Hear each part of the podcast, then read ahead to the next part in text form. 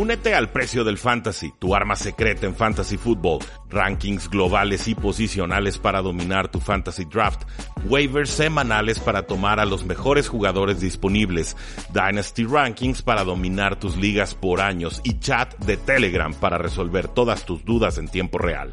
Visita stam.store diagonal precio NFL o da clic al link en este episodio para suscribirte.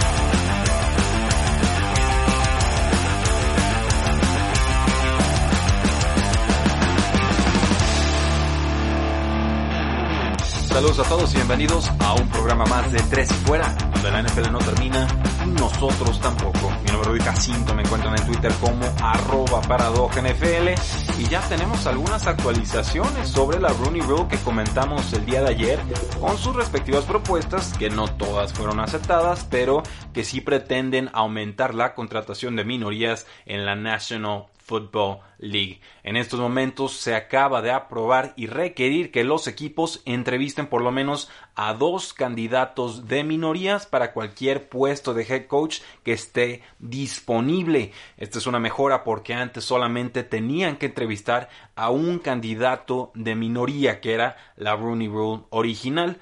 Y ahora le agregan una condición extra. Si vas a contratar a un coordinador, de cualquier tipo de coordinador que haya en el campo, tienes que entrevistar por lo menos a un candidato de minoría, cosa que no sucedía bajo la Rooney Rule original.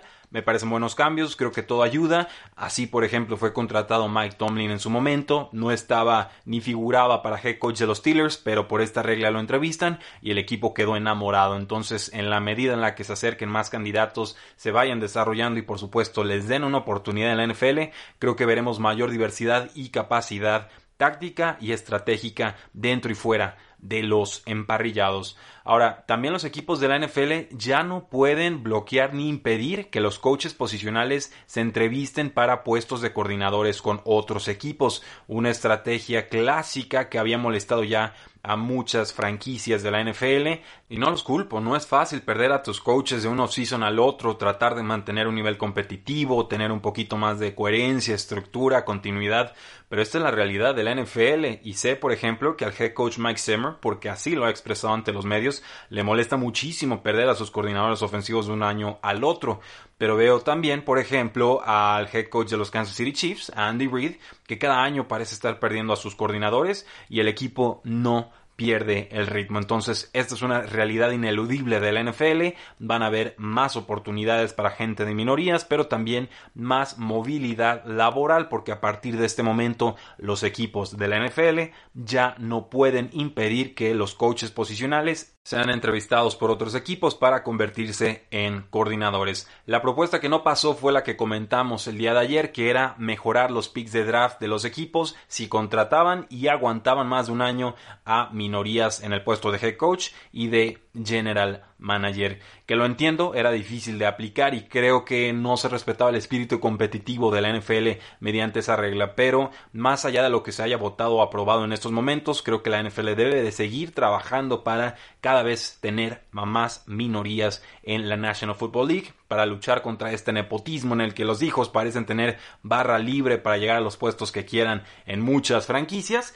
Y esto por supuesto no significa que algunos hijos de coaches sean muy capaces. Sean McVay es un hijo de coach y creo que nadie lo cuestiona mucho en estos momentos. Pero ciertamente sí hay nombres que no pertenecen a, la NFL y que se mantienen por tener un apellido eh, correcto o que no tienen otros personajes que no tienen esas entradas o esos contactos, etcétera. Entonces la NFL tiene que seguir mejorando en ese sentido. Creo que estos son pasos adecuados, pero falta más.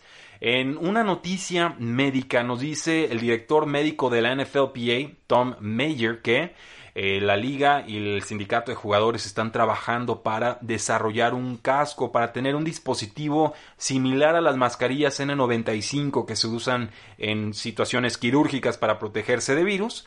Y bueno, que esta mascarilla, esta aplicación estarían usándola los jugadores de la NFL cuando regresen al campo.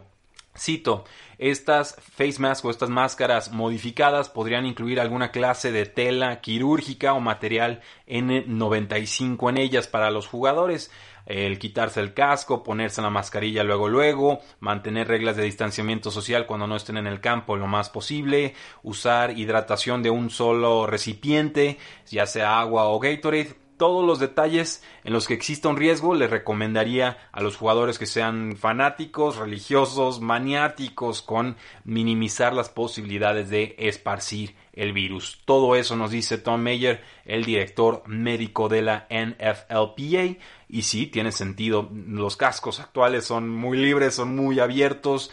Y la NFL, pues, o el fútbol americano en sí es un deporte de muchísimo contacto, proximidad y, choque. Y se la viven en el suelo y las carambolas y demás. Eh, va, va, a ser difícil regresar a la normalidad con este tema del COVID-19 de la pandemia, pero por supuesto la NFL está haciendo todo lo posible para en un escenario a mediano plazo poder regresar a los emparrillados. Entonces, pase lo que pase, definitivamente vamos a ver cambios de reglas y cambios de equipo en, en cuanto al equipo que se ponen los jugadores en el campo en este 2020. Y vamos hablando de algunas noticias de corredores. He estado acumulándolas durante algunas semanas. Llega el momento de comentarlas, analizarlas y quizás alguna de ellas criticarlas, pero solo si así lo amerita la noticia. Frank Gore firmó con los Jets de Nueva York un contrato a un año, nos dice el agente del jugador Drew Rosenhaus con Adam Schefter. Y Gore quería regresar a los Miami Dolphins, ahí parece que quería concluir su carrera, pero pues ahora va con los rivales de la AFC Este en esta que será su temporada número 16 en la NFL. Ya tiene 37 años, ha trabajado antes con el head coach Adam Gase en 2018 y viene de jugar con los Buffalo Bills, entonces está casi a punto de completar Frank Gore el tour de la AFC Este, tendría que firmar con los Patriotas a los 38 años, que no creo que suceda, pero sería una forma muy curiosa de cerrar su carrera. Por el momento los Jets de Nueva York tienen a Le'Veon Bell como su corredor titular, seguramente veremos a Frank Gore en corto yardaje, quizás apoyando en terceras oportunidades, un relevo, un descanso para Le'Veon Bell, muchos jugadores en, en, ese backfield, pero finalmente Le'Veon Bell tendría que ser la pieza más importante en ese equipo. Por ahí también consiguieron un novato, lo comentábamos en el programa del sábado, eh, la Michael Perrine, o Perrine, no sabemos cómo se pronuncia ese nombre, pero creo que a mediano plazo él debería de ser el titular del equipo. Eh, con los Steelers nos dice el head coach Mike Tomlin que James Conner es un corredor principal y un corredor poderoso cuando está sano y que ese es su estilo y su mentalidad de juego que por supuesto hay que complementarlos con eh, otro tipo de corredores suplementarios receptores etcétera pero que por el momento James Conner sería su corredor titular y que están emocionados de tenerlo ya saludable para la temporada 2020 Está James Conner como corredor titular. Detrás de él estaría Benny Snell, que es un corredor adecuado sin más. Eh, Anthony McFarland, un corredor que ofrece cosas bastante distintas a Snell y a James Conner. Creo que es un poquito más ágil. Me hubiera gustado verlo llegar a otro equipo porque aquí está un tanto sepultado en este backfield. Y si vale el apunte, pues no comenta el head coach Mike Tomlin eh, tema alguno sobre Jalen Samos, ni Gareth White, ni Trey Edmonds, por lo cual parece que estarían en el fondo del depth chart. Creo que si James Conner se mantiene sano, nos va a recordar por qué se convirtió en el corredor titular de los Steelers hace dos temporadas. Con los Falcons nos dice el coordinador ofensivo Dirk Carter que pues no saben qué clase de carga de trabajo le puedan dar a Todd Gurley después de que lo firmaron tras su salida de Los Ángeles Rams y que tendría que ser evaluado en persona. Pero más allá de especular sobre el volumen de trabajo que podría tener, Correr nos dice que es un jugador que puede hacerlo todo, que es un excelente corredor, excelente en el juego aéreo, en el juego de pase y que también puede proteger detectando blitzes. Entonces, la gran pregunta, nos dice Cotter, es cuál es su situación de salud y entonces cuál podría ser su carga de trabajo. Todd Gurley viene de correr 1064 yardas en 2019, algunos por supuesto culpando a su rodilla, otros además de la rodilla culpamos a la línea ofensiva y a Jared Goff. Y lo sabemos, esta rodilla tuvo un ligamento cruzado anterior en colegial y parece que ya se está desarrollando el tema de artritis en la rodilla, que es, es perfectamente natural en esa clase de, de situaciones de salud. Entonces, yo creo que si se mantiene Todd Gurley sano, va a ser un running back número 2 de alto calibre y va a ser un descuento en fantasy football. Pero ¿quién será el valiente que lo tome si ni siquiera su equipo le ha hecho estudios médicos? Con los Seattle Seahawks, el corredor número 2 del equipo, Rashad Penny, empezaría la temporada en la lista PUP, nos dice Bob Condota de The Seattle Times una lista que significa que no puedes jugar en las primeras seis semanas de la temporada y esto contrasta con la información que recibimos del corredor número uno Chris Carson quien se sigue recuperando de una lesión de cadera y parece que sí estaría listo para la semana 1 Rashad Penny sufrió una ruptura de ligamento cruzado anterior y el general manager John Schneider ha sido muy cauteloso explicando que este jugador sufrió la lesión tarde en la temporada que fue el 8 de diciembre y no quieren forzar de más el backfield en estos momentos tendría primero a Chris Carson, detrás de él a Rashad Penny y luego estarían jugadores como el novato DJ Dallas que tomaron en cuarta ronda y Anthony Jones que fue un agente libre no tomado en este draft. Con los Baltimore Ravens nos dice el general manager Eric De Costa que cree que en el futuro eh, J.K. Dobbins, el ex corredor de Ohio State, será un jugador de tres downs y esto me parece importante porque yo también lo creo y podría ser incluso el jugador más importante de fantasy football de toda esta poderosa clase que se acaba de incorporar a la NFL. No inmediatamente, porque ahí está Mark Ingram que ha tenido un segundo aire en su carrera impresionante, pero está en su último año de contrato, entonces más bien, parece que 2020 sería la última temporada porque en el 2021 los Ravens tienen una opción de deshacerse de él a muy bajo costo y además el pick de Dobbins es un año antes de que suceda ese escenario. Entonces parece que la transición ahí está muy fácil de detectar. También en ese backfield está el jugador de cuarta ronda del año pasado, Justice Hill, no hizo mucho con sus oportunidades. Y también está Gus Edwards, que sería un agente libre después de esta temporada. Un jugador grande, un jugador corpulento, eh, adecuado, pero nada especial, sinceramente. Creo que Dobbins en 2021 va a tener una carga de trabajo fundamental, brutal, absolutamente poderosa, en la mejor ofensiva terrestre de toda la NFL con respecto a los San Francisco 49ers. Entonces, si lo están buscando en ligas de dinastía, aplaudo la decisión creo que está siendo ligeramente descontado y yo tengo altísimas expectativas de J.K. Dobbins. Me parece que talento y oportunidad se combinan y dentro de poco estaremos hablando de uno de los mejores corredores en la NFL. Con los Redskins nos dicen que el novato Antonio Gibson, que juega en casi todas las posiciones ofensivas, estará siendo utilizado principalmente como corredor y esto nos lo dice directamente el head coach Ron Rivera. Es importante para el fantasy fútbol porque a veces corredores que son colocados como receptores o viceversa nos pueden dar prestaciones importantes que normalmente no veríamos en la posición con la que lo designaron, ¿no? En su nomenclatura. Pues este jugador de 6 pies y 228 libras va a estar como corredor por lo cual me parece que queda sepultado detrás de Darius Guys y también de Adrian Peterson.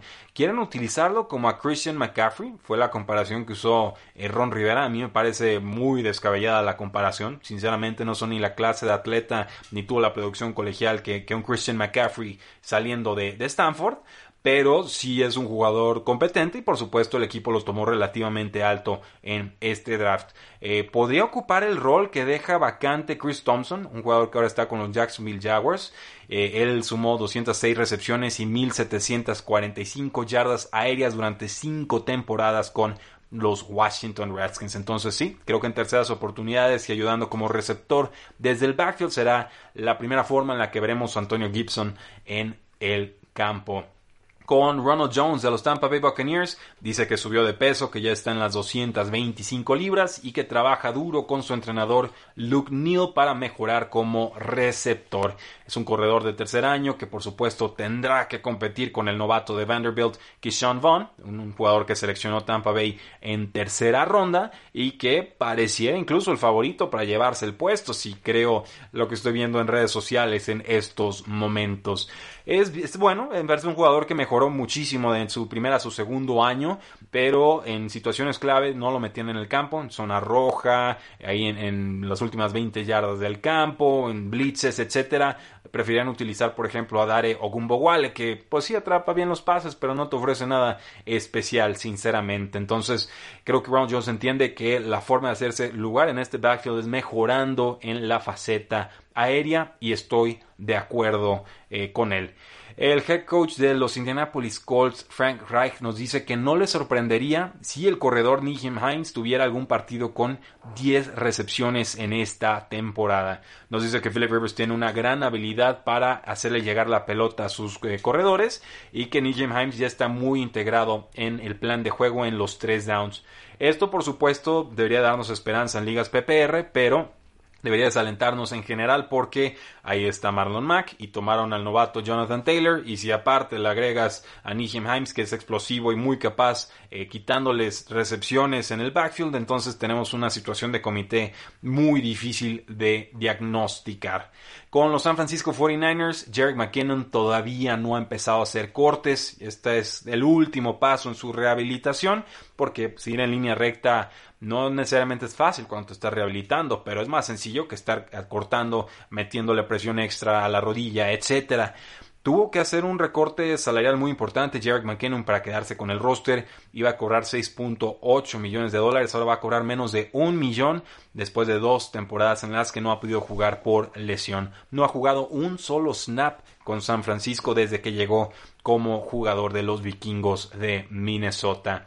Con los Jacksonville Jaguars lo mencioné, Chris Thompson ya está con el equipo, es un contrato a un año, eh, descuentazo en ligas PPR, eh. yo le tengo mucho cariño a Chris Thompson porque es como código Konami, le das la pelota en de 5 yardas adelante y te las convierte en 20 o 30.